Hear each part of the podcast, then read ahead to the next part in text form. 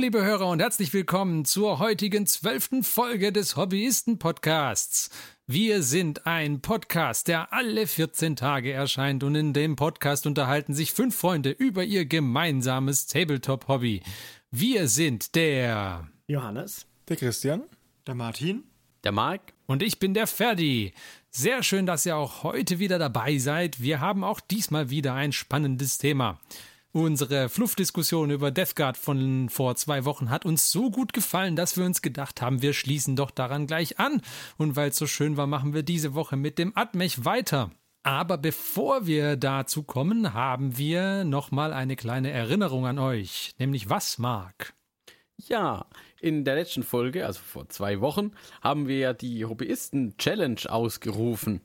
Und zwar solltet ihr ja ähm, also die Idee war, ihr dürft vom 15. April bis zum 30. Juni diesen Jahres äh, eine neue Armee beginnen oder Einheiten zu einer bestehenden Armee hinzufügen. Der 40k-Punktewert sind ungefähr 500 Punkte, so als Richtlinie. Darf auch gerne mehr sein. Ich glaube, äh, der Martin ähm, hatte was mit 1200 Punkten versprochen. Allerdings nicht in dem Zeitraum, sondern ein bisschen früher, weil ihr hört uns ja zeitversetzt. Ähm, Wenn es geht, eine spielfähige Armee am Ende, gerne auch irgendwas mit Fluff dahinter, denn ihr wisst ja, wir stehen auf Fluff. Es geht hauptsächlich darum, Spaß zu haben. Es gibt auch keine Regeln, es sind alles nur Richtlinien und Richtlinien, wie wir wissen, sind dehnbar. Das heißt, einfach habt Spaß dabei und die Idee ist, ihr postet uns Bilder, auch Fortschrittsbilder gerne, also auch Work-in-Progress-Bilder unter dem Hashtag Hobbyisten500 auf Instagram, Twitter oder ihr teilt es auch gern auf unserer Facebook-Seite. Und wer diese Möglichkeiten nicht hat oder nicht nutzen möchte, da darf das auch gerne per E-Mail an uns schicken, die Bilder. Und wenn wir da genug zusammen haben, da versuchen wir dem Ganzen dann auch irgendwann mal noch eine, eine abschließende Folge zu widmen wo wir uns nochmal drüber unterhalten, was haben wir geschafft, was habt ihr geschafft, was hat uns beeindruckt von euren Einsendungen. Da freuen wir uns auf ganz viele Einsendungen von eurer Seite. Ganz genau. Richtig. Und ähm, weil wir glauben, dass wir relativ lange diskutieren werden über den Admech, soll uns das als Einleitung heute auch schon genügen. Und ich denke, wir hören uns direkt einen Jingle an. Was meint ihr? Der Jingle, der Jingle, Jingle, Jingle. Sehr schön. Also bis gleich.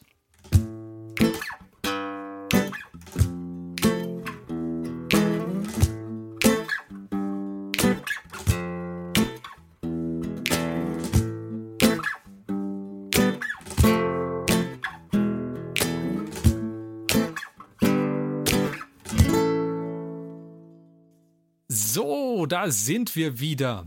Und äh, wie versprochen äh, werden oder wie angekündigt beschäftigen wir uns mit dem Adeptus Mechanicus heute. Und ähm, wir werden ganz genau wie letztes Mal auch viel über die Modelle und so weiter reden. Aber bevor wir das tun, lasst uns doch erstmal ein wenig über die Hintergrundgeschichte sprechen. Und äh, da fange ich doch einfach mal an, indem ich eine Frage stelle an unsere Adeptus-Spieler äh, Johannes und Christian. Ähm, was, was ist denn eigentlich der Omnisia? Dachte immer, das heißt Omnisire, hä? Da hat so. man schon den Nicht-Mechanikum-Spieler sofort entlarvt. Das, ja, das, ist schon enttarnt. Es, es, könnte, es könnte auch so ein, so ein Grippemedikament sein, so Omnisia. Oder Amnesia. Du bist nur schon wieder bei der DevGuard. Ja. Entschuldigung. Ich dachte auch um, um, Omnisia. Ist das Omnisire, ja? Ich weiß nicht. Ich glaube, im, im Englischen wird es Omnisire ja. meistens ausgesprochen, weil es halt zum, zum Englischen wie es im Deutschen genau, allerdings Auf Deutsch ist. müsste es doch eigentlich Omnisias sein. So der Omnisias, ja, wahrscheinlich, ja. Vielleicht ist es auch nur das Geräusch, das die Anhänger machen. das, die, das ist bestimmt das Geräusch, das diese ähm, Atmech-Anhänger machen, diese Atmech-Jünger. Die, wenn die da über den, den Titan walken und da mit so einer, mit ihrer kleinen Ölkanne überall ein bisschen Öl hinspritzen, dann ähm, spricht er seine Gebete und an, bis er den Namen ausgesprochen hat, fällt er an der Schulter schon wieder runter. Omnisia! genau. Omnisia! Gesundheit. Aber vielleicht zurück, um die Frage von Ferdi aufzunehmen. ähm, und zwar ist es ja so, wenn wir von dem Adeptus Mechanicus reden, dann sind wir ja schon in der, im 40. Millennium angekommen, weil erst da ist es ja der Adeptus Mechanicus, soweit ich weiß. Vorher ist es ja noch das nur das Mechanikum. Ah, das wusste ich nicht, dass das zwei unterschiedliche Sachen sind. Okay. Weil das, das Imperium, äh, in dem Moment, wo das neue Imperium dann auftaucht, äh, werden die ja in den Adeptus-Status erhoben durch diesen Vertrag, dass Terra mit dem Mars zusammenarbeitet. Ähm, und äh, prinzipiell im Zentrum des Adeptus Mechanicus steht ein bisschen der äh, Kult Mechanicus, falls das auf Deutsch so heißt. Also, ich glaube, auf Englisch heißt es Cult Mechanicum oder Cult Mechanicus. Und zwar ist es ja so, über die, diese dunklen Zeiten vorher, vor dem, also die, kann man sich jetzt streiten, welche Zeiten dunkler waren, die vor dem 40. Millennium oder die hinterher. Aber da sind ja sozusagen die ganzen technischen Fähigkeiten und technischen Geheimnisse so ein bisschen untergegangen. Und dadurch entwickelt sich immer mehr so ein Kult um Technologie. Und der zentrale Glaube so ein bisschen von dem Kult Mechanicus ist eben, dass jeder Maschine der Maschinengeist innewohnt. Also so ein Stück des, äh, des Omnisire, des Maschinengottes, ist, glaub, ich glaube, so heißt er auf Deutsch offiziell dann, der Maschinengott. Mhm. Und der wohnt eben in jedem technischen Gerät drin. Und das ist so ein zentraler Aspekt dieser Technikreligion des Adeptus Mechanicus. Ein zweiter Teil davon ist, der auch noch relevant ist, ist, dass es eben nicht nur diesen Glauben an den Maschinengott gibt, ähm, sondern es gibt natürlich auch noch den Imperator im Imperium. Ähm, allerdings sehen viele den Imperator quasi als Personifikation des Omnisire. Also quasi so in einer Doppelrolle. Er ist sowohl der Imperator, aber auch die Repräsentation des Omnisire in menschlicher Form sozusagen. Oder in übermenschlicher Form. Und als drittes gibt es noch den Glauben an die Motive Power, heißt es, glaube ich. Und das ist der Glaube an so eine, ja, ich, ich würde es jetzt nicht mystische Energie geben, aber dass quasi alles, egal ob lebendig oder Maschine im Universum, aus dieser Energie erzeugt und gespeist wird. Okay, das letzte kannte ich jetzt noch gar nicht. Genau, also die, diese Motive Power ist, äh, ist auch nicht so im Zentrum. Also wenn man nur die ganzen äh, Standardeinheiten, sage ich mal, auch kennt, da spielt die sozusagen fast keine Rolle. Ähm, bei diesen Electro-Priests, die sind quasi vor, äh, äh, in zwei Fraktionen gespalten. Die einen glauben quasi fast nur an den Maschinengott und die anderen glauben eher an, dass diese Motive Power das eigentlich Zentrale ist. Und da gibt es auch so, glaube ich, so einen Jahrtausende alten ähm, Wettkampf oder ja, Missstimmung zwischen diesen zwei Fraktionen. Ah ja. Okay. Tatsächlich sehr cool. Also so hatte ich ja. das noch nicht betrachtet oder war mir so nicht bekannt. Sehr schön, sehr schön. Was man alles lernt, wenn man sich da mal durchliest. Ja, ja man, die, die Adeptus Mechanicus war für mich immer die, die Typen in roten Roben, die vor sich hin murmeln, während sie irgendwelches Zeug an Maschinen kleben. ähm, und jetzt, äh, also der Adeptus Mechanicus ist ja, ähm, oder war zumindest lange Zeit irgendwie so ein bisschen der wie soll ich sagen, der produzierende Arm vom Imperium, kann man das so sagen? Mm, ich würde jetzt nicht so unbedingt als den produzierenden Arm, weil du hast ja, das Imperium hat ja seine, seine Standardwelten, die produzieren, also die Panzerwelten und sonstiges, die Produktionswelten, die halt entweder Menschen produzieren oder eben Maschinen produzieren. Und wie gesagt, Einsatzgeräte wie, wie Lehman Russ Panzer oder solche Sachen oder äh, diese schweren Panzer oder sonstige Gerätschaften oder Waffen. Das Mechanikum produziert eben halt auch äh, halt zwar auch Geräte fürs Imperium, ne? Äh, sind eben auch große Produktionsstätten, zum Beispiel auch die ganzen, die ganzen Knights sind ja alle, äh, werden ja alle vom Mechanikum produziert. Aber es gibt so Sachen, die produziert ausschließlich das Mechanikum, aber nicht, aber die, das ist nicht so, dass das Mechanikum jetzt das komplette Imperium komplett ausrüstet. Ja? Okay. Mhm. Äh, wobei ich würde schon sagen, dass also, also, also aus der Sicht eines Adeptus Mechanicus würde ich sagen, das Imperium wäre nichts ohne den Adeptus Mechanicus. Ja, natürlich. Das natürlich. weil, ja. weil, weil alle Technologien, die verwendet werden, sind halt eigentlich schon zurückzuführen auf irgendwelche Sachen, die vom Mechanikum ursprünglich mal gebaut wurden. Also klar, die werden auch gebaut von anderen, also von den Firmen. Aber was ich da gelesen habe, das wusste ich auch nicht, ist irgendwie, dass die Firmen wohl, dass es wohl eine Doktrin gibt, die sagt, alle Technologien gehören dem Mechanikum, die im Imperium entwickelt werden. Und deswegen müssen wohl alle Firmen, die Sachen bauen, auch quasi so Tantiemen an das Mechanikum abtreten, was ich irgendwie eine sehr lustige Idee fand. Das ist okay. schon sehr clever eingefädelt da, ja. Ja, das hat auch, hat auch irgendwie wieder eine sehr, sehr tiefe Hintergrundgeschichte. Also ist schon. Genau, mit der tiefen Hintergrundgeschichte, was da nämlich auch vielleicht interessant ist, ist, dass ja während neben Terra die anderen Welten alle so mehr oder weniger durch Eroberung oder so in das Imperium eingegliedert wurden. Ähm, in der im großen Kreuzzug oder wie auch immer das genau, hieß. Ja, doch, der große Kreuzzug, Kreuzzug ist richtig. Ähm, also Great, Great, Great Crusade auf jeden Fall ähm, ist ja der äh, wurde ja der Mechanik, äh, der Mars als Zentrum des Mechan äh, Adeptus Mechanicus wurde ja nicht wirklich eingegliedert, sondern er ist ja so in dem Sonderstatus, dass er quasi durch einen Vertrag äh, mit dem Imperium zusammenarbeitet. Also er wurde quasi nicht eingegliedert, sondern sie äh, tauschen sich halt aus. Und ich glaube, eine zent zentrale Idee davon war halt, dass quasi alle Möglichkeiten, äh, so neue Technologien zu finden und so, werden halt vom Imperium an den Mechanikus weitergeleitet, während der Mechanikus dafür halt mitarbeitet bei der, beim Bauen und Entwickeln von den ganzen Kriegsgeräten, von ein, allen Einheiten vom Imperium. Und ich, ich glaube, das ist auch äh, in den, ähm, äh, vor dem 40.000. Äh, Millennium war das, glaube ich, auch so ein bisschen so eine Zweckgemeinschaft, weil der Imperator irgendwie diesen großen Kreuzzug anberaumen wollte und halt festgestellt hat, er kann den, den Kreuzzug nicht ohne die Unterstützung vom Mars gewinnen oder er kann ihn auch gar nicht erst aufrechterhalten. Er braucht diese Unterstützung. Und so hat man dann eben, anstatt den Mars äh, wie andere Welten einfach zu übernehmen oder sowas oder sich, sich einzuverleiben, hat man eben mit denen einen Deal ausgehandelt, der zum Beispiel auch innehatte, dass, der, ähm, dass sämtliche Technologien dem Adeptus gehören. Genau, vielleicht nochmal, um kurz auf das zu sprechen zu kommen, was quasi vor dieser die Technologie geht verloren und so, also in den, sagen wir mal, 20.000 Jahre zurück oder so passiert. Ähm, da gibt es ja irgendwie so eine ganz interessante Geschichte. Ich bin mir nicht sicher, wie 100% äh, die Fluff ist, aber zumindest so in Romanen ist die, glaube ich, drin. Dass halt eigentlich der Imperator, bevor überhaupt die Menschheit in den Weltraum geflogen ist, eigentlich schon quasi den, die Saat gesät hat, dass sich auf dem Mars so eine technische Kultur entwickelt. Weil da gibt es irgendwie diese Geschichte, dass halt der Imperator konnte diesen einen äh, äh, Sternendrachen, auf Englisch glaube ich der Void Dragon, nicht besiegen, sondern ihn quasi nur äh, einkerkern.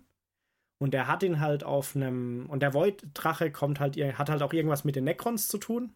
So ganz entfernt, das weiß ich nicht. Der Katan. Ein Katan, ja. Genau, mit den Katan. Und der wurde dann quasi in einem Labyrinth unterhalb des Mars ähm, eingekerkert. Und durch seine Träume oder so entwickelt sich dann da erst so eine technische Kultur, die dann halt quasi anfängt für das Imperium zu produzieren und auf lange Sicht dann eben quasi das vorbereitet, dass sie mit Terra dann wieder diese Einheit eingehen, um eben diesen großen Kreuzzug mit Kriegsgerät zu versorgen. Mhm. Wobei ich jetzt äh, in der Geschichte jetzt so einen Aspekt vermisse, weil beim, beim äh, großen Bruderkrieg, ähm, bei der Horus-Heresie, da gab es ja dann, hat der Space Marine gegen Space Marine gekämpft mhm. und es gab Trader Legions und Loyale Legions und es gibt eben auch beim im, im Mechanikum diesen äh, die Geschichte, dass auch dort ein Teil sich abgespalten hat und es auf dem mhm. Mars zum Kampf kam zwischen dem loyalen Mechanikum und dem Dark Mechanikum. Und leider gibt es zu dem Dark Mechanikum keine Einheiten, aber das finde ich sehr faszinierend, dass es da auch eine Chaosabspaltung gibt zum Dark Mechanikum. Genau, es gibt genau. ja aber auch die, die, die Traitor Legions. Ja, die Traitor also die, die, die Verräterlegion der, der ähm, Titanen oder der Knights. Und bei der Horus Heresy ist es ja tatsächlich, glaube ich, so auch in der Geschichte, also gerade mit diesem Dark Mechanicum, dass es ja so ist, dass der Mars eigentlich ursprünglich mal geterraformt wurde und halt eigentlich eine richtig tolle Welt war, mehr oder weniger. Und dann ja aber dadurch auch durch diesen Bürgerkrieg quasi irgendwie auch ins Chaos gestürzt wird. Und dann halt zu so einem auch total, ja, postapokalyptischen Mars quasi wird.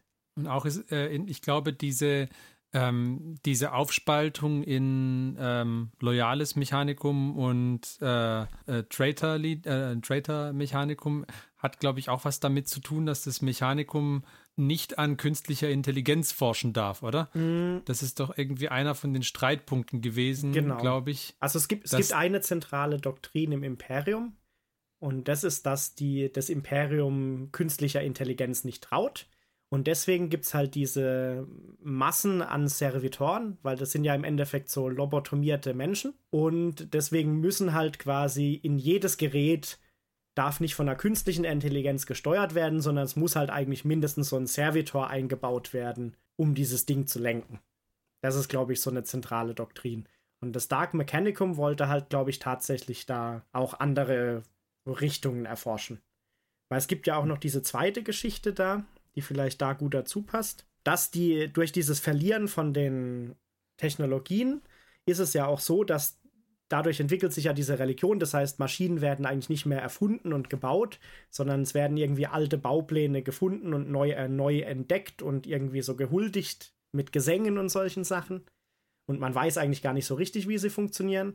Und beim Dark Mechanicum war ja so ein bisschen das auch, dass die eigentlich innovieren wollten. Und das ist ja so ein grundlegender Konflikt im Mechanikum, dass es gibt die Hauptfraktion, die eigentlich sagt, wir sind so traditionalistisch, dogmatisch, Technologien sind solche gottgegebenen Dinge, die wir nicht mal ganz verstehen und die wir halt irgendwie zumindest bedienen und replizieren können oder so. Und die anderen, die halt sagen, wir wollen auch neue Technologien eigentlich selber erfinden und Innovationen da reinbringen. Okay. Mhm. Das ist ein, ein, ein, sehr interessanter Punkt. In diesem Zusammenhang würde ich jetzt gleich die nächste Frage stellen. Was ist denn ein STC? STC ist ein Standard-Technologiekonstrukt, glaube ich auch Deutsch. Auf Englisch heißt es ein bisschen anders. Ähm, und das ist im Endeffekt. Standard Template Construct, glaube ich, oder? Genau. Und da handelt es sich dabei darum, dass es irgendwie, bevor diese Technologien verloren gegangen sind, gab es solche Maschinen, die hießen irgendwie die Construction Machines, glaube ich.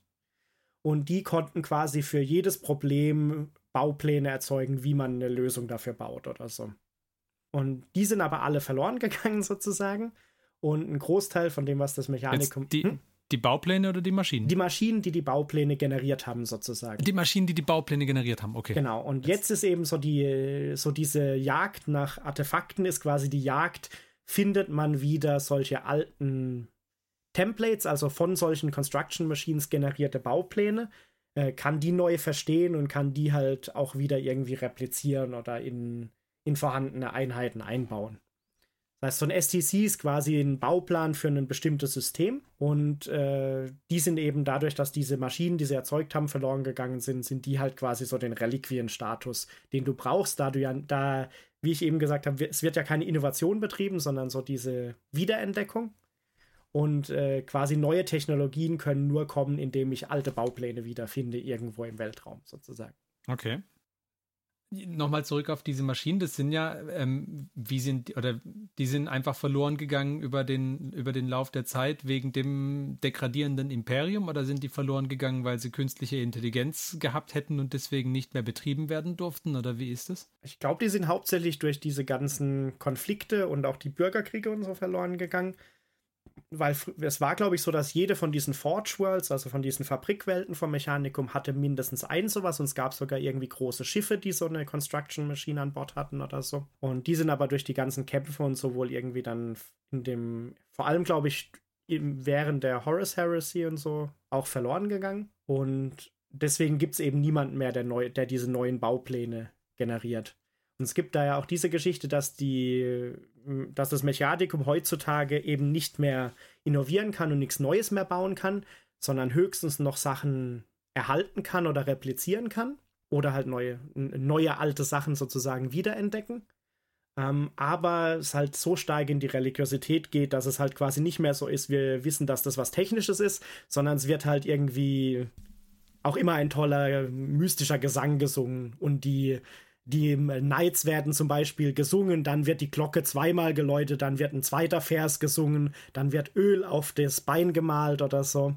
Und also das hat so sehr viel rituelles, religiöses und nicht mehr so viel technisches eigentlich an vielen Stellen. Aber es ist ganz wichtig, du musst den Maschinengeist besänftigen. Ohne läuft er nicht. genau. Also ganz wichtig, immer den Maschinengeist besingen. Weil es gibt ja auch diese Geschichte, weil der Imperator ja in diesem goldenen Thron lebt äh, also in Anführungszeichen lebt. ähm, und nicht mal mehr der Adeptus Mechanicus aber weiß, wie diese Maschinen irgendwie vielleicht langfristig repariert oder am Laufen gehalten werden können, weil die halt schon so alt sind, dass eigentlich das ganze Wissen schon lange verloren gegangen ist. Gut, das ist doch ein, ein sehr cooler Fluffabriss schon mal. Ich weiß nicht, haben die anderen zwei Nicht-Atmec-Spieler noch Fragen oder soll, sollen wir, soll ich auf meinem Spickzettel einfach mal ein bisschen weiter gucken, über was wir noch so reden wollten beim Atmech? Ich bin gespannt, wenn wir dann zu der Sektion kommen, was uns gut gefällt. Da, da, da kommen wir demnächst hin. Ja. Als erstes wollte ich aber bei den beiden Atmech-Spielern fragen, warum, warum spielt ihr den Atmech? Was findet ihr daran cool? Vielleicht mal Christian zuerst. Atmech ist halt, war für mich halt die. Ich habe mir erst die Modelle angeschaut und dann dachte ich, ja, das waren einfach die Modelle, wo ich sagte, jawohl, ne? gar nicht den Fluff angeschaut, nur die Modelle. Das gefällt mir richtig gut, diese Krabbelpanzer und äh, die äh, äh, halbmechanischen Einheiten in ihren Roben. Ne? Das war so, genau, das, das sieht cool aus und so habe ich mich ursprünglich für die Armee entschieden und dann festgestellt, der Fluff ist auch gut, ist nicht, nicht schlecht, ja? gefällt mir, passt mir auch, ja? dass ich eben so Maschinenpriester habe. Und äh, ja, so habe ich mich dafür entschieden. Das war das, was mich davon überzeugt hat. Ja, die hat mich, weil ich wollte keine 0815 Space Marines spielen. ne? Das war noch vor der Zeit der Primaris. Die finde ich jetzt eigentlich auch ganz okay, aber äh, Atmech liegt mir da immer noch mehr. Okay. Und Johannes? Ja, also ich, ich hatte mir beides so ein bisschen angeguckt. Also ich fand auch die Modelle sehr cool. Ähm, also Mäntel. Das habe ich ja, glaube ich, in jedem Hobbyfortschritt schon gesagt. Die coolen Mäntel. ähm, was ich halt auch cool fand, ist, dass es, dass ich fand, die, äh, die Einheiten sahen halt auch gerade bei den Fahrzeugen äh, ein bisschen anders aus wie die von den anderen Fraktionen. Also es waren jetzt nicht so die typischen Panzer, sondern halt dann zum Beispiel eher dieser Dune-Crawler mit diesen spinnenmäßigen Beinen und oben so einem irgendwie käfermäßigen Kopf dann sogar. Und dann halt irgendwie Robots und die Imperial Knights haben mir schon vorher gefallen. Und die passen ja auch gut zu Mechanicus. Ähm, und ich fand die Hintergrundgeschichte auch cool mit diesem ganzen technischen, aber eigentlich wissen wir gar nicht mehr, dass es technisch ist, weil wir huldigen dem wie halt äh, mystische Sachen. Ähm, und sind wir mal ehrlich, ohne den Mechanikum wird es auch kein Imperium geben. Deswegen brauchen sich diese Space Marines erstmal gar Völlig nicht undenkbar. so hä? Stellt dir Ja. ohne Mechanikum, da müssten die rumlaufen Genau. mit, hä? mit Stöcken und Ja, Steinen. ohne das Mechanikum gäbe es auch keine Primaris Marines, Ja, auch. um das nur mal anzumerken. Oh, woran liegt das? Oh, Erzähl. oh. Ja, das liegt einfach daran, dass äh, der Robute Gilliman, bevor er schwer verletzt wurde, glaube ich, ähm, das war, war das vor oder während der Horus Heresy? Da bin ich mir jetzt gerade nicht sicher. Aber auf jeden Fall 10.000 Jahre ungefähr vor dem 40. Millennium, glaube ich. So ungefähr, oder vor seiner Wiederkehr. Ja. Ähm, hat er den Belisarius Call, was ja einer von diesen bekannten Tech Priests ist, mit geheimen Aufgaben betraut. Und eine davon war herauszufinden, wie er äh, in 10.000 Jahren mehr oder weniger, also zur richtigen Zeit, den Gilliman wieder beleben kann. Und das zweite war, er sollte einen neuen Typ von äh, Space Marine entwickeln, der noch besser ist, mehr oder weniger. Und das Ergebnis davon waren dann eben die Primaris Space Marines. Aber so richtig erfunden haben sie nichts mehr seit einiger Zeit, ne? Muss man sagen, ne? Also, Ja, also man muss sagen, der Belisarius Call ist ja ein bisschen kontrovers im Mechanikum, weil er innoviert ja tatsächlich oder will innovieren. Deswegen ist er ja auch immer noch nicht der offizielle äh, Forge Master General oder so vom Mars geworden, weil sie eben finden, dass er nicht äh, nah genug an dem traditionellen Glauben ist. Aber der ist ein faszinierender Charakter. Ja, also ich glaube, Also über den können wir eine ganz eigene Folge bei Gelegenheit nochmal machen. Ähm, genau, dann äh, lasst uns doch mal zu den Nicht-Atmech-Spielern übergehen. Was finden denn wir an der Armee cool? Wie stellen wir uns eine Atmech-Armee vor? Martin. also eine Atmich-Armee, die braucht Panzer. Und vor allen Dingen braucht sie Panzer, die auf Spinnenbeinen oder auf mehreren Beinen daherkommen. das ist mal ganz wichtig, weil ich finde die Onaga, diese Wüstencrawler, die sie haben, finde ich schon mal toll. Ähm, super. Ansonsten braucht sie eine Menge mechanische Tentakel, weil äh, wann hat man immer schon mal die Chance dazu, mechanische Tentakel zu machen? Ich könnte mir tatsächlich auch viele Wesen vorstellen, die sich so, so ein bisschen so aussehen wie ähm, die äh, diese äh, Roboter aus dem aus den Matrix-Filmen, also diese Matrix 2 oder 3, wo die, oder was haben wir im ersten Teil auch vorkamen, die die die, Diese Tentakel. diese Tentakelroboter. Ähm, das, also praktisch ein Kopf mit ganz vielen Tentakeln dran, ähm, mit mechanischen Tentakeln, das fände ich super und mechanische Greifarme und jede Menge. Und jede Figur müsste mindestens ein paar extra Arme haben, weil man möchte ja praktisch die ähm, organischen Hindernisse überwinden und ähm, tatsächlich sich so weit verbessern, indem man auch einfach mehr Funktionen hinzufügt. Das Schweizer Taschenmesser der imperialen Armee sozusagen. Ähm, Ach, du, du klappst ihn auf und dann Genau. kannst du aussuchen, welchen Arm gerade brauchst. richtig. Also das müsste sehr viel in der Richtung gehen. Ähm, das wäre für mich so mein, mein Hauptding. Das, das, da ist viel, viel Technik dahinter, also viele Transportmöglichkeiten. Und ähm, ich weiß, dass sich Mechanikum auf dem Spielfeld ein bisschen so spiel, spielt, dass man halt stehen bleibt und schießt. Das finde ich ein bisschen schade, weil für mich ist eine Mechanikum-Armee eine, die tatsächlich auch relativ vom Fluff her mobil ist, meiner Meinung nach. Also die, die kann agieren. Die ist nicht so ortsgebunden, weil sie eben auch über viele Transportmöglichkeiten verfügen würde. Gefühlt, weil die müssten eigentlich einen unerschöpflichen Vorrat an Technik haben. Das Mechanikum hat halt nur wenige wirklich sinnvolle Nahkämpfer, finde ich. Ja. Macht aber keinen Sinn, wenn du jetzt mit drei Arme rausfahren kannst, an denen irgendwelche Skal Skalpelle sind, mit denen du Panzerteile zerschneiden kannst und Schweißbrenner und was weiß ich, dann finde ich es ein bisschen schade, dass sie im Nahkampf nichts taugen. Schade. Müsste es eigentlich auch eine Einheit geben, die tatsächlich so eine, eine Raumschiffskonstruktionseinheit, so eine Moloch-Einheit, die dann einfach äh, im Nahkampf eingesetzt wird. Würde ich mir so vorstellen. Da würde ich mir so eine Ebony so ein irgendwie so ein gepimpter, äh, na, wie heißen die Jungs? Diese Necromunda, Gigoliath Necromunda Gang austauschen mit ein paar mechanischen Armen und zack.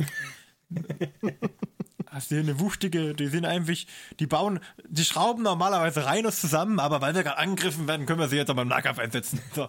Äh, war, war, war, das der erste Bit-Martin-Tipp fürs Mechanikum? Ja. Dafür gibt es dann äh, extra ein Goliath-Katapult, ne? damit werden die einfach, oder vielleicht sogar gibt es dann so ein, ähm, die werden in so Kugeln geliefert, ne? wahrscheinlich. Und dann kann man die einfach äh, hinten rauswerfen aus dem Thunderhawk, sag ich jetzt mal. da, also, Irgendwie habe ich, ich da eher Orks im Kopf als Mechanikum. Es hört sich doch etwas chaotisch an im Gegensatz ja. zu diesen parallel laufenden Servomotoren. Ja, was soll's, ne? Da greift ja jeder mal eine Schaumschüssel und dann hauen wir mal drauf. Ne? Amerikanische Bauteile, marvianische Bauteile, hey, alles made in Taiwan. ja, ich könnte mir schon viel vorstellen da. Ich finde auch, dass diese Armee sehr viel Potenzial hat für Umbauten, wo man halt einfach mechanische Arme kriegt man auch viel als Bits. Und da ist auch viel, gibt es viele Bits in der Hinsicht, dass man zum Beispiel mechanische Beine oder auch so einen Unterkörper, der aus ähm, Ketten besteht, wo man dann den Oberkörper draufsetzen kann. Gibt es auch ganz oft. Mhm. So Servitoren. Richtig, genau. Gerade das Servitoren-Thema. Das müsste eigentlich, da, da dürfte es wenig Modelle geben, die gleich aussehen, weil halt jeder irgendwie versucht, als soweit er denn Individuum noch ist, als Individuum nach höherem zu streben und besser zu werden und sich da noch zu verbessern. Da stellt man halt fest, okay, zwei Tentakel sind gut, drei Tentakel sind besser oder ähm, der eine braucht halt den Schneidbrenner bei der Arbeit und der andere braucht vielleicht äh, so einen Druckluftschrauber. Ja, da muss man gucken. Da bekommt die helfende Hand eine ganz neue Bedeutung. Hm? Ja, ja. man kann nie genug Hände haben, die einem helfen können. Ja, Marc, was meinst du? Also für mich ist Mechanicus irgendwie, ähm, wie für Martin auch, so ein bisschen mit diesem äh, Onaga Dune Crawler verbunden. Also dieses riesige Panzer, sieht aus wie halt ein Panzerturm einfach auf so einen Spinnen, mechanischen Spinnenkörper montiert. So. Das ist definitiv was, was, was auf jeden Fall dabei sein müsste. Was ich aber auch, ähm, die Einheit, die ich auch super finde, sind diese ähm, Iron Strider. Ja, die sind auch schön. Diese, diese Laufeinheiten die erinnern mich halt so ein bisschen an, an uh, Star Wars, die ATSTs. Mhm. Ähm, die fand ich, fand ich auch schon super. Deswegen, und das ist jetzt hier halt nochmal ein bisschen cooler, weil steampunkiger. So, so, so dazu. Also, das sind so für mich die, wo es bei mir so ein bisschen schwankt, die finde ich manchmal cool, manchmal nicht. Ich kann mich da nicht so ganz einigen. Ähm, die Castellan Robots. die, die sehen so aus wie diese klassischen ähm, aus, aus, aus den 60ern, so Roboter aus Filmen. Mhm. Ja. Wenn ich, wenn ich dir jetzt sage, dass das genau die Idee dahinter ist. Du wolltest ich, jetzt was Negatives über 60-Jahre-Roboter sagen. Nein, aber ich weiß nicht, ob es so super in, in den gesamten Mechanikum-Dings-Part reinpasst oder nicht. Da bin ich mir nicht so ganz sicher. Aber an sich, also für sich selbst genommen, sind diese Einheiten auch sehr cool. Äh, was ich bei den Castle Robots cool finde, ist, dass die im Fluff tatsächlich erklärt werden, wieso die so aussehen. Okay, das, das weiß ich jetzt wiederum nicht. Das weil, weil ja, haben sie eine alte DVD gefunden, oder wie? Genau, mehr oder weniger wird so erklärt, dass die halt noch viel älter sind wie alles andere. Also, dass die quasi noch aus der Zeit, bevor die ganze Technik verloren gegangen ist, stammen. Okay. Und dass die deswegen halt aber auch so ein bisschen wie aus der Zeit gerissen. Mhm. Äh, Dinge. Also, sie sehen halt gar nicht ähnlich aus wie die ganzen anderen Sachen, mehr oder weniger. Ja, aber das ist ja eine schlüssige Erklärung. Also dann äh, möchte ich mein, mein Statement teilrevidieren und sagen, die gehören für mich dann definitiv zu einer ordentlichen äh, Mechanikus-Armee dazu. Was ich extrem schade finde beim Mechanikum ist, es gibt von Forge World diese äh, 30k-Modelle, die 30.000 Modelle. Und da sind unglaublich schicke Sachen dabei und die kann ich aber in meiner 40k Atmech-Armee nicht einsetzen. Ja, das finde ich unglaublich schade. All, alle oder nur teilweise nicht?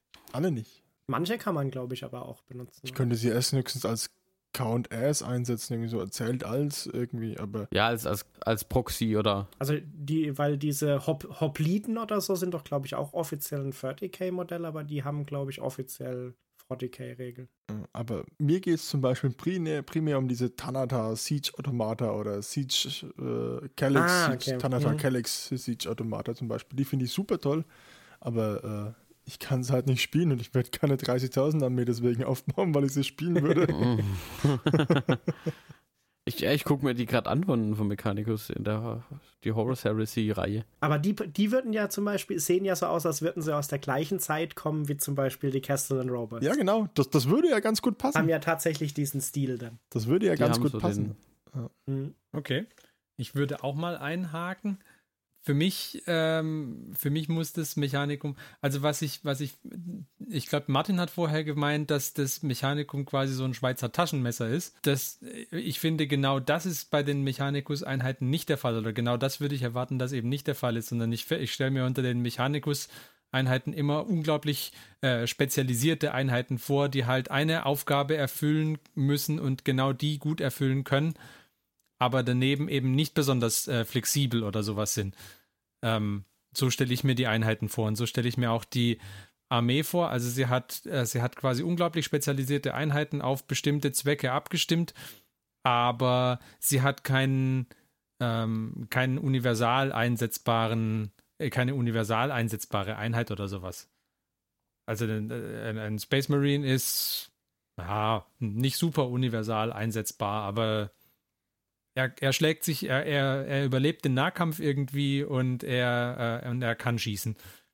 Während ich finde, beim Mechanikum, was ich da erwarte, ist einfach, dass man halt diese echt spezialisierten äh, Einheiten hat. Also entweder sie sind im Nahkampf echt gut oder sie sind im, ähm, im, im Schießen echt gut.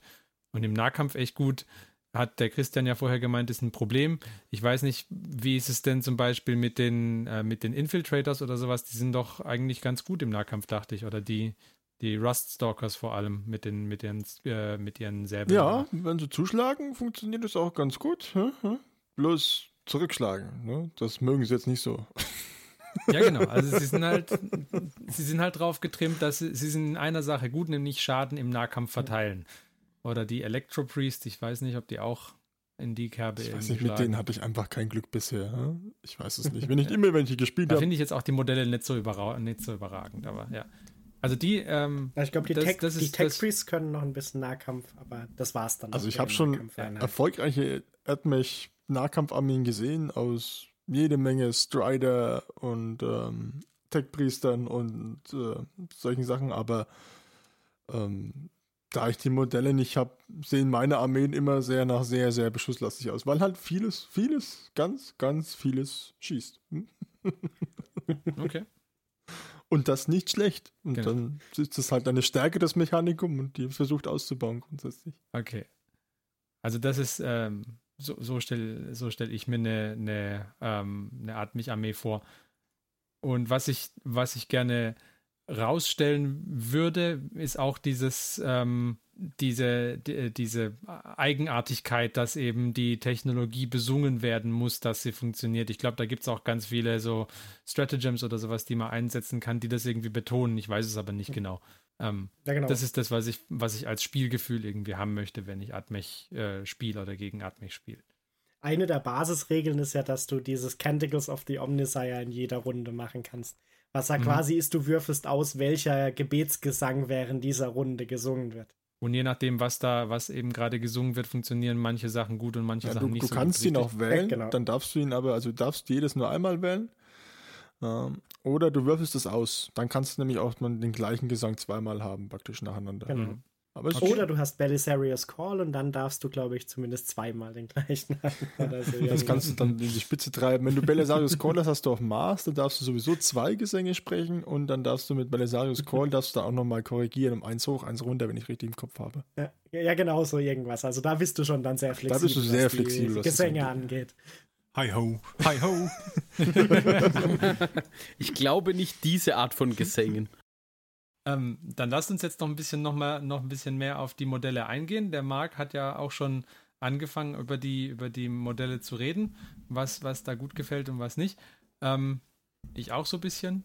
Ich persönlich finde die, die schönsten Einheiten, die, ähm, die das, äh, der Adeptus zu bieten hat, sind, ich finde, die, die ganz normalen Skitari Rangers gefallen mir schon sehr, sehr gut. Auch äh, genau wie dem Johannes wegen den Mänteln. Also, oder heißt es wegen der Mäntel? Egal. Ähm, weil die, also diese, dieses, dieses Mönchhafte, was die Armee dadurch bekommt, dadurch, dass sie halt eben diese, diese äh, großen Kapuzen aufhaben und sowas, finde ich, äh, finde ich großartig und das unterstreicht auch die Hintergrundgeschichte sehr schön. Und dann die, der spinnenbeinige Dunecrawler äh, finde ich auch überragend.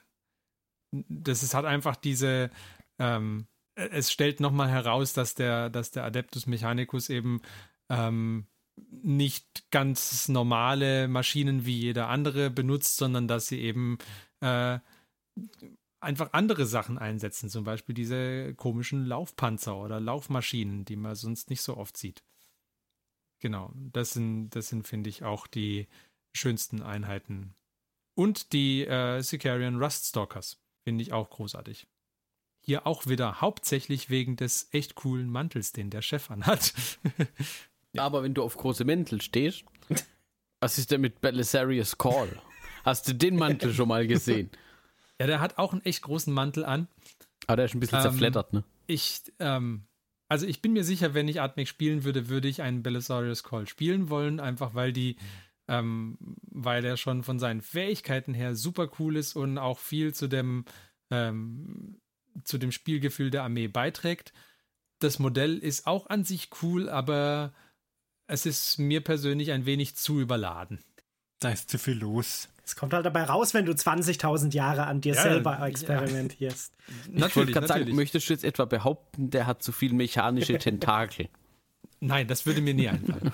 Das Ja, würde das- mir das nie einfallen. Martin Zu viele übernehmen Tenta Sie. Tentakel sind gar nicht Ich, möglich. ich muss sowieso noch mal hier äh, zwischen reingrätschen, weil mir gerade eingefallen ist, ähm, ich vermisse ein Modell hier sehr stark, weil mir auch gerade die Transportmodelle bei den äh, Mechanikum fehlen, muss ich sagen. Warum gibt es keine äh, Tunnelbohrmaschinen für den Mars, die wurmartig gebaut sind, auf denen dann die äh, Marsianer in die Schlacht reiten können? So ja, die dürfen, die dürfen doch keine Tunnel bauen, weil doch da unten dieser Drache schläft, oder nicht? Ja, naja, der schläft ja so tief auf, dem, auf der dunklen Seite des Mars, kann man doch Tunnel bohren. So, soll ich dir was sagen? Der mechanische Schei Hulut, ich würde so eine Tunnelbohrmaschine umbauen, ja? Ja, Ja, erzähl. Wir haben den Tunnelbohrer. Hä? Mechanikum hat den Tunnelbohrer. ja. Halt in 30.000. Ja, Ich wollte gerade sagen, aber das ist schon 10.000 Jahre her, dass wir den Tunnelbauer hatten. Ja, bei der Horus Heresy. Da gibt es so ein paar Bohrer. ja, aber den musst du ja umbauen, dass er die Vorderseite aufklappen kann, wie bei Dune, der Sandwurm. Ach so, ach so. Und dann reiten, der, reiten die da drauf. Das ist doch ganz klar. Wobei, so wie die 30 Cake Tunnelbauer aussehen, könnte man die auch in so einem Teenage Mutant Ninja Turtles Fernsehserien-Theme machen, weil die sehen aus wie diese Fußsoldaten-Bohrmaschinen. Könnte man gucken, ob man da vielleicht das, diesen Tunnelbohrer von den Jeans-Dealer, der jetzt das Gelände rauskommt, umbauen kann. Aber da muss man sehen. Aber Okay. das war jetzt nur so ein kleiner Einwurf nebenher, weil ich die im Einheit irgendwie gerade so vermisst habe. Und äh, ja, aber meine Lieblingseinheit ist, glaube ich, der Onaga, muss ich sagen. Ansonsten gefallen mir die Modelle ganz gut, aber es ist jetzt nicht so, dass sie, dass sie mich reizen würden zu bemalen. Das fehlt mir da ein bisschen. Außer, weil sie halt viele Linsen haben. Ich mag das da, wenn sie so mechanische Linsen haben. Das finde ich ganz gut. Das ist Und Tentakel. wie Tentakel. Aber- ne? mehr, mehr Linsen geht immer. hä? Tentakel mit Linsen. Haben sogar die Tentakeln-Linsen. Aber ich sehe schon, der, der Dunecrawler war äh, fast bei jedem bisher dabei. Gell? Also, Der Ja. gewinnt schon so einen Schönheitspreis. Ich muss auch einen sagen, mindestens mal. mein Lieblingsmodell ist der Dunecrawler bei, bei Mechanicum, der Aha, Onaga. Also vier von fünf schon. Wenn ich nicht, äh, wenn ich nicht äh, andere Modelle dafür auch noch spielen könnte irgendwann. hä? Also wenn Geld Was? keine Rolle spielt, würde ich mir ja von diesen Thanatas Forge World Sachen was holen. Und was ich total cool finde, ich finde es total schade, dass es das nicht fürs Mechanikum gibt, ist, dass es gibt äh, diesen Brass Scorpion fürs Chaos hä? von, von Forge World. Oh ja, Der, der, der passt so Der super, finde ich, in Mechanikum rein, aber gibt, darf, darf man halt nicht spielen oder gibt keine Regeln für. Aber Kannst du den nicht anstelle als, als Mechanik, als Onaga, den Brass Scorpion Ich spielen? glaube, der ist um als einiges größer, glaube ich. Ja? Ich würde es erlauben. Allein schon, weil er cool ist. ja. Den Greater Breast Scorpion. Oh ja. Oh. Oh. oh. Hallo. Also Schönheit. Na, so alleine auf dem Mars. Bist du öfters hier? Der sieht ja fast ein bisschen zu modern aus für diese Traditionalisten, finde ich. Vor allen Dingen hat die Panzerung halt überall diese Chaos-Pfeile drauf. Das wird schwierig. Wie? Na, so, Aber so du könntest viele? ja theoretisch Chaos spielen und dann zack. Plötzlich ist man Dark Mechaniker. So schnell kann es gehen, ne? Ruckzuck, ich habe mich nur kurz umgedreht. Ja? Einmal falsch gesprüht und schwupps. Ja, so geht's, so geht's. Leicht hat's einen. ja. Also das, das würde ich irgendwie als Mechanikum spielen könnte, das wäre mein Traum grundsätzlich. Dann würde ich sagen, jawohl, ne? da sind mir auch die Werte egal, wie das Ding ist. Und dann, das steht auf dem Tisch, ne? macht Eindruck. Ne? Und Johannes noch, deine Lieblingseinheit? Also was ich cool finde, ich äh, habe jetzt ja angefangen, die Ruststalker zu bemalen. Die finde ich halt super mit diesen Transonic Blade Ninjas, wo sie in jeder Hand so eine Blade haben und irgendwie auch relativ coole Posen man damit machen kann. Der, den Tunecrawler finde ich auch cool. Ähm, wobei ich da fast noch diesen Tunecrawler Armiger Umbau cooler finde. Wobei der ja, glaube ich, immer als Renegade Knight, glaube ich, gespielt wird. Also quasi Tunecrawler, Füße, armiger Oberteil. Und es gibt, glaube ich, auch einen coolen, also we- wenn man Dark Mechanicum spielen würde, gibt es, glaube ich, auch einen coolen Umbau mit diesem Oberteil von diesem Dreirad, das wir bei der Death Guard-Folge besprochen hatten, mit den Füßen von einem Onaga Dunecrawler. Das habe ich auch gesehen. Das sieht auch stark aus. Genau, aber ansonsten, ähm, also wie gesagt, die Ruststalker finde ich super. Die äh, Ranger finde ich halt cool, weil die halt so ein bisschen dieses, ein bisschen andere ausmachen von den Maschinen. Und ähm, dann gefallen mir potenziell noch halt die Sachen, die dann eher in Richtung auch Imperial Knights gehen, die man halt auch in der, in der Mechanicum-Armee ja spielen kann. Okay. Ich möchte noch kurz Dann. einwerfen. Mhm. Ganz kurz. Mir fiel auf, es gibt noch den äh, Sidonian Dragoon vom Adeptus Mechanicus, was auch so ein, so ein zweibeiniger Walker ist. Mhm. Allerdings nicht mit Geschütz obendrauf, sondern mit einem Typ mit Ja. Pickelhaube und so einer Art Plasma-Elektro-Irgendwas-Lanze. Ich weiß jetzt nicht genau, was es ist. Ich muss es aus dem Bild raus. Es ist eine Taserlanze. Eine Taser-Lanze. Also bitte. Genau. Und er hat einen Mantel an. Er kann besser einen wird, Mantel Besser anhaben. wird es ja nicht mehr. Also er muss übrigens keine Pickelhaube sein, er kann auch ein Kapuzenbekapuzter Ja, sein. das, das ich auch schöner mit Kapuze. Ich habe meine mit Kapuze gebaut. Ich finde halt dieses Konzept von so einem zweibeinigen äh, mit Lanze irgendwie cool in so einem Sci-Fi-Kampfszenario. Vor allem, wenn, wenn man nochmal genauer hinguckt, er hat so T-Rex-Ärmchen. Ja, nein, was, Dieser- viel, dieser was noch viel cooler ist, in dem Walker ist ja ein Servitor mit abgeschnittenen Armen und Beinen vorne drin, der diesen Walker steuert. Weil er Ach, darf ja ist- keine künstliche Intelligenz haben. Ja. Oh. da sitzt einer unten drin. Da, Also na natürliche Intelligenz mit künstlichem Körper ist in Genau. Ordnung, aber künstliche Intelligenz mit was auch immer Körpern. Genau, alles deswegen klar. ist überall ein Servitor drin. Ja, Und im Ja. Tunecrawler übrigens ist innen drin immer ein Vanguard. Fluffmä fluffmäßig. Auch zum Steuern als. Ja, ja, weil der Vanguard irgendwie wohl natürlich resistent gegen Strahlung ist und deswegen der einzige ist, der in diesem Kommandozentrum direkt mit dem Ding verbunden sein kann. Okay. Gut, dann haben wir ja jetzt echt viel über die Modellrange auch geredet. Lasst uns doch ein wenig über Farben reden. Wie würden wir die denn bemalen? Vielleicht mal machen wir nochmal die Nicht-Atmec-Spieler als erstes und dann könnt ihr Atmec-Spieler noch sagen, wie ihr eure bemalt habt. Mach mal Marc als erstes. Ah, ja, bei Farbschema tue ich mich immer so ein bisschen schwer. Also ich finde, dieses, dieses klassische ähm, Marsrot ist natürlich auch sehr, sehr cool, finde ich. Ähm, aber da kann man bestimmt, also es gibt bestimmt auch andere coole Optionen, was man da machen kann. Ich weiß nicht, ähm, ich weiß, passt vielleicht so vom Setting her nicht so super cool, aber es gibt so ein, für die Necron zum Beispiel auch so, ein, so eine Mischung aus einem relativ hellen Ocker, eher so Staub, Wüstensandmäßig, in Kombination mit so einem Türkis zum Beispiel. Und dann noch irgendwie ein bisschen bläuliche Mäntel oder sowas dazu. Müsste man ausprobieren. Okay. Also ich bin eher der Typ, ich nehme mir dann lieber ein, zwei Miniaturen, versuche da mal ein paar Farben drauf zu klatschen, dann gucke ich, ob es einigermaßen passt. Okay. Und der Martin? Ja, das ist schwierig. Also ich glaube, dass beim Mechanikum viele Farben gehen, weil sie halt viele Stoffteile haben, wie diese Mäntel, und dann einfach Metallfarben ähm, viel verwendet werden können. Ähm, die Mäntel können ja eigentlich fast alle Farben haben. Wenn ich mich jetzt entscheiden müsste, mein erster Gedanke wäre gewesen, okay, ich glaube, ich würde sie vielleicht türkis machen und dann ähm, in so einem, die, die, Metallfarben weniger auf Silberfarben, sondern mehr so auf einem Bronzeton setzen. Genau. Und dann halt tatsächlich so Bronze, vielleicht ein bisschen Silber bei den, bei manchen Teilen mit rein, aber hauptsächlich Bronze als Kontrast zum Türkisen und dann etwas düster gehalten, wenn Stoffteile sind, vielleicht, ähm, dass das Türkise sich hauptsächlich in den Panzerplatten niederschlägt und die Stoffteile eher so schwarz, dunkelgrau. Und dann, äh, ja, kann man ja gucken, ob man noch irgendwo den einen oder anderen Chaosstein unterbringt. Muss man dann sehen. ja, ja, ja. Das sind die Undercover-Chaos. Aber, aber gerade bei dem Türkisen, wenn sie die Panzerplatten machen, würde ich so mit so einem dunklen Türkis machen und dann würde ich so versuchen, so ähm, marmormäßig so dünne Linien reinzumachen. So ja. Mit so Schichten, sodass es aussieht, als würde es das Material, das sie verwenden, einfach durchzogen werden durch von diesen wie so Art Warpspuren in dem Material, das sie verwenden, in den Panzerungsplatten und so. Als, okay. als äh, das, das fände ich einen coolen Effekt, wenn das so eine Art wie, wirkt wie, wie Marmor, weil äh, die, man weiß ja nie, welches Material sie jetzt da genau verwenden. Das muss ja kein irgendwie Thermoplaststahl oder Ceramid oder wie sie es alle genannt haben. Ähm, ja, warum nicht echte Marmorplatten? Ja? Dann, dann könnte es ja tatsächlich auch sein, dass das dieses Metall den Effekt hat, dass es halt mit irgendwelchen Essenzen aus dem Mars durchzogen sind. Ja, Warpstein.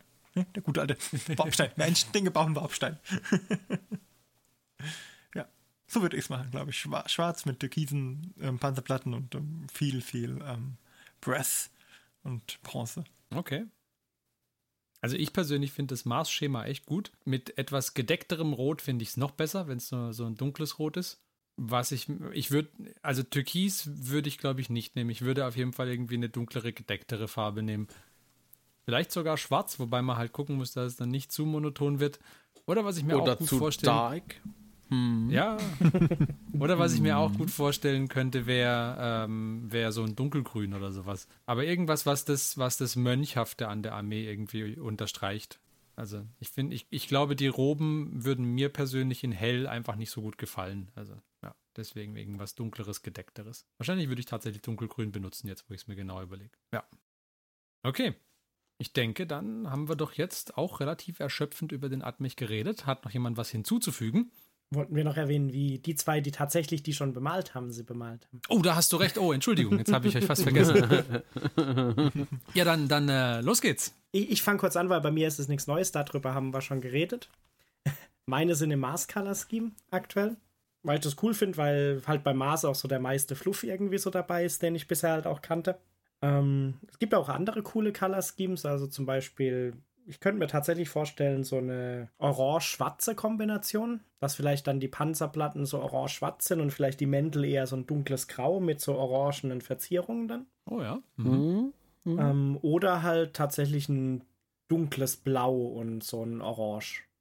Das könnte ich mir auch gut vorstellen. Ich glaube, im Fluff gibt es auch welche, die die Mäntel außen gelb haben und innen rot. Das fand ich ein bisschen sehr extrem. Auch schon auf dem Artwork, das dazu gehört. Ja. Und es gibt auch welche, die außen türkise Mäntel haben, aber die fand ich auch ein bisschen extrem, muss ich sagen. Okay. Und jetzt bin ich gespannt, wie der Christian seine bemalt hat, weil das war er weiß ich, glaube ich, Zumindest ich weiß es noch nicht, wie er sie bemalt hat. Ich habe tatsächlich für den ganzen Stoffanteil habe ich immer Türkis genommen oder für größere Metallflächen, wie habe ich wie die Kanzel von dem Onaga habe ich Türkis genommen und ähm, für das Metall habe ich dann versucht, immer so Bronze in der Richtung zu bekommen. Äh, Kupf, Kupfer und Bronze-Töne. Ja, und dann halt noch ein bisschen mit normalen äh, Silberton, Farbton, Highlights noch zu setzen, grundsätzlich. Halt möglichst nicht zu aufwendig, dass man dann, äh, weil es ja doch, hat mich doch eine größere Armee ist, wollte ich das nicht ja, zu sehr in die Spitze treiben. Ja, genau. Na, da bin ich jetzt aber mal dann auf Bilder gespannt. So die Türkis-Kombination. Habt ihr noch keine Bilder gesehen von meinem Abmech? Also zumindest spontan könnte ich mich nicht dran erinnern. Ich glaube auch nicht, dass du schon mal Bilder gezeigt hast. Ich habe die Armee mal in live gesehen, aber Bilder hast du, glaube ich, noch nie welche gemacht davon. Okay, na, muss ich mal gucken. Hm? Gut, aber dann haben wir jetzt erschöpfend darüber geredet. Danke an die beiden Atmec-Spieler für eure äh, Fluff-Informationen und alles. Und ähm, ich denke, dann hören wir uns doch jetzt einen äh, Jingle an. Und dann reden wir noch mal ein wenig über den Hobbyfortschritt eines Hobbyisten. Bis gleich.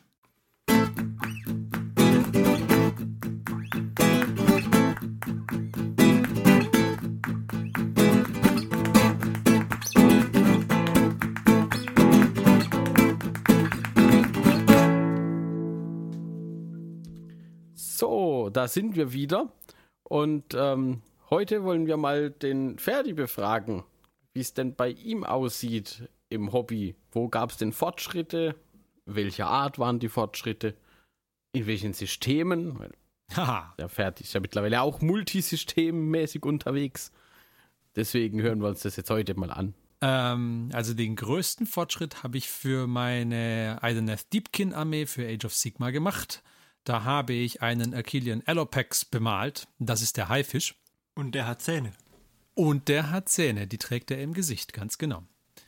Und da habe ich mich, ähm, äh, bin ich mir noch nicht ganz sicher, wie glücklich ich mit dem äh, letztendlich mit dem letztendlich bin jetzt, wie er fertig aussieht.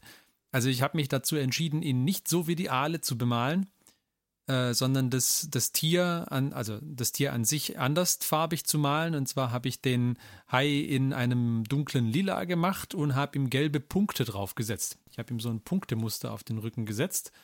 Da hat mir der Christian ein wenig geholfen dabei. Und zwar die Punkte habe ich mit einem Zahnstocher gemacht. Ich wollte eigentlich mit einem Pinsel und dann hat mich der Christian äh, gewarnt und hat gemeint, nein, tu das nicht, die werden nicht gleichmäßig, nimm einen Zahnstocher und das hat auch tatsächlich sehr gut funktioniert. Bitteschön. Und da habe ich dann, die Punkte habe ich in weiß gemacht und dann mit einem gelben Wash übermalt. Und das hat an sich auch funktioniert, so wie ich mir das vorgestellt hatte. Allerdings würde ich jetzt, wenn ich es nochmal machen müsste, ähm, würde ich die Punkte nicht mehr, äh, würde ich die, die gelbe Farbe nicht mehr mit dem Pinsel auftragen, sondern mit der Airbrush. Das wäre auf jeden Fall was, was ich ändern würde jetzt. Ähm, ansonsten, ich, ich mag das Modell eigentlich ganz gerne. Ich glaube, ich habe ich hab zu wenig Kontrast irgendwie eingebaut. Also ich glaube, er hätte mehr Abstufungen von Lila haben müssen. Irgendwie dunkler an der Unterseite oder heller an der Unterseite, dunkler an der Oberseite oder irgend sowas. Ich weiß es nicht. Ähm, also ich bin nicht restlos zufrieden damit, aber er ist ein großes Modell und er hat Spaß gemacht zu bemalen. Von daher eigentlich ganz gut. Und hast du jetzt Angst, dass sich deine Aale, die sind ja türkis, nicht so recht mit dem lila Hai vertragen, farbtechnisch, oder? Genau, ja. Das- aber ähm, also da hatte ich ein bisschen Bedenken, aber ich denke, es ist ganz okay, weil die, äh, die Base-Gestaltung ist identisch. Ich habe ja bei meinen ganzen Idleneth so ein, so ein Strandthema unten dran, wo man immer irgendwie auf der Hälfte von der Base so einen Wassereffekt mit Wellen sieht und auf der anderen äh, Hälfte so einen Strand. Ähm, das habe ich auch hier durchgezogen. Und die, ähm, die Aalreiter und alles, was sonst so auf dem Aal, beziehungsweise auch auf dem Haifisch drauf ist an Rüstungen und sonst was, das ist immer in diesem grünlichen Metall gehalten. Also da male ich immer mit ähm, Metallfarbe und überziehe das dann mit äh, grünem Wash und grünem Glaze und dann ähm, gibt es so einen so grünlich leuchtenden Effekt. Ähm, das habe ich auch, äh, auch hier beim Haifisch gemacht und das, ich glaube, es ist ganz okay. Also ich glaube, es reicht als verbindendes Element. Ich fände, denke ich, den Haifisch auch in, in Gelb-Türkis nicht schön. Also von daher würde ich ihn wahrscheinlich auch diesmal nicht so bemalen, auch wenn ich es nochmal äh, machen würde, nicht so bemalen wie den Rest der Armee. Weil ich, frage eigentlich, weil ich mir überlegt habe, wie man das ändern könnte, ohne dass man da jetzt groß was, was macht. Und ich dachte mir, also mein erster Ansatz wäre gewesen, dass ich einfach auf die Aale auch gelbe Punkte auf dem Rücken mache, weil die sind ja, der Rücken ist türkis. Und wenn die gelbe Punkte hätten, dann hätten sie verbindendes Element mit dem Haifisch. Ich finde jetzt aber persönlich braucht es nicht. Ich finde, wenn man die mal nebeneinander stellt, ich denke, dann, dann. Ich, ich habe es ja auch schon nebeneinander gestellt und mal geguckt, es ist schon okay. Also, Ja, ne? ich denke, es, es passt schon. Nur, wenn du sagst, oh, es ist mir noch zu weit weg, würde ich, das wäre mein erster Ansatz gewesen, dass ich einfach auf die Aale auch Punkte mache. Ja. Ähm, genau, und dann war ich da damit fertig und habe mich dann wieder den Space Marines gewidmet. Und da ähm, habe ich äh, vor allem angefangen, Intercessors zu bemalen, die ich schon eine ganze Weile grundiert und mit Grundfarben besprüht hatte. Und ähm, das sind die ersten, auf denen ich jetzt auch beide Schulterpanzer mit Decals versehe. Und da habe ich jeweils bei dem Schulterpanzer, der nicht das Ultramarines-Symbol drauf hat, enorm geflucht. Also da habe ich diese, diese Pfeile drauf gemacht, die für die äh, normalen Linientruppen gedacht sind. Und diese, die zwei Zacken am Rand von den Pfeilen, die lösen sich mir ständig ab, wenn ich dieses Decal drauf mache. Oh, ich, also ich, äh, ich krieg da jedes Mal die Krise, wenn ich diese Dinger drauf machen soll. Dann ist es nur noch ein Strich, wenn die Zacken weg sind. Ja, ich habe auch schon überlegt, ob es nicht einfacher gewesen wäre, die als Freehand da drauf zu malen, aber jetzt ziehe ich es halt so durch. Hm. Genau. Das ist meine andere Baustelle gerade. Und dann natürlich für, ähm, äh, für die Hobby-Challenge habe ich angefangen, den Manuus Kalgar zusammenzubauen. Oder so weit zusammenzubauen, wie ich ihn zusammenbauen möchte. Alles andere äh, wird erst zusammengebaut, wenn ich angefangen habe, ihn zu bemalen. Und das war mir dann immer noch nicht genug. Und ich habe auch angefangen, den Eidolon of Mathlan zu äh, malen. Das ist der Ideneth Deepkin, ähm, das Ideneth Deepkin Modell mit dem Umhang aus Wasser, das ich von meinen Töchtern und meiner Frau zu Weihnachten bekommen habe. Ähm, genau, da habe ich auch gedacht, eigentlich wäre es jetzt langsam mal an der Zeit, den zu bauen. Und den habe ich auch angefangen. Der macht auch Spaß. Also das ist, ich hatte nicht erwartet, dass dieser Wasserumhang aus so vielen Einzelteilen besteht. Aber das Modell ist einfach cool. Also da freue ich mich auch sehr drauf, das anzumalen. Mal sehen.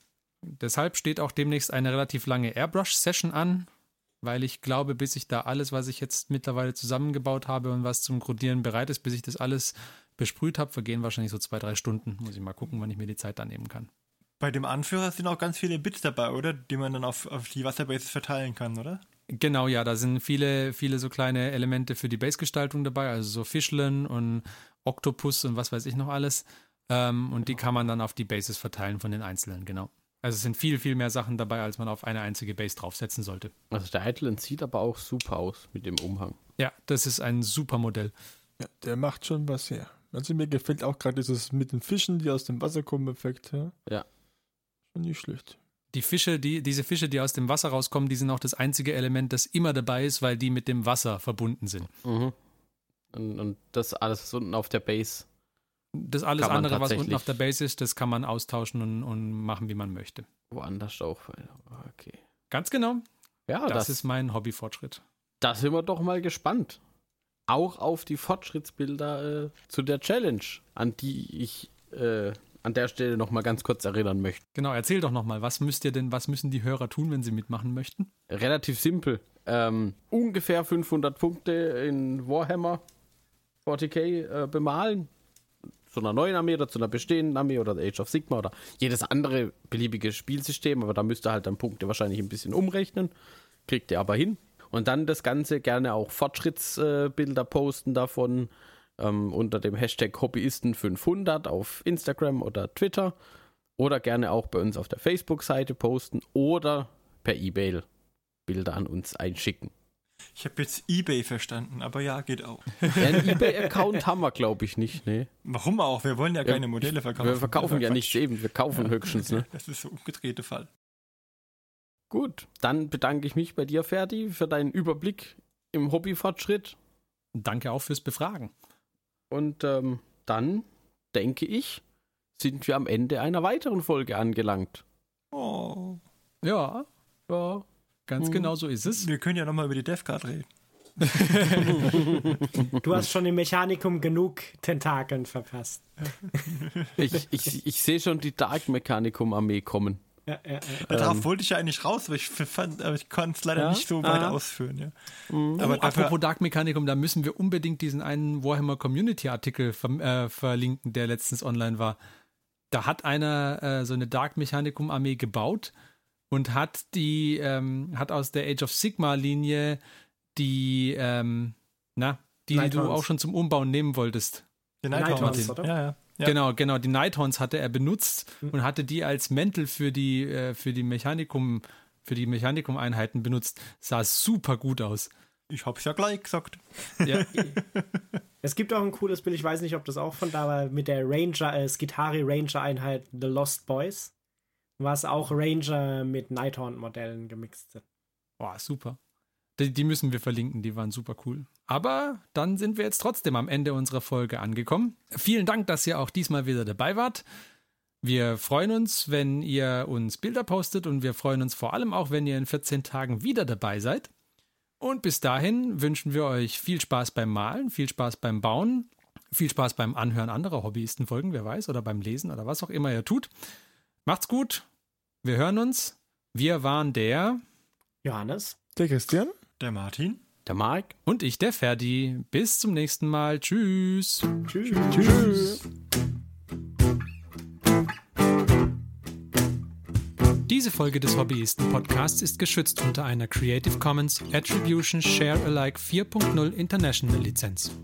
Wenn ihr die Hobbyisten kontaktieren möchtet, besucht uns auf Twitter unter twitter.com slash diehobbyisten, besucht uns auf Facebook unter facebook.com slash diehobbyisten oder schreibt uns eine E-Mail an info at diehobbyisten.net. All diese Informationen findet ihr auch auf unserer Homepage unter www.diehobbyisten.net.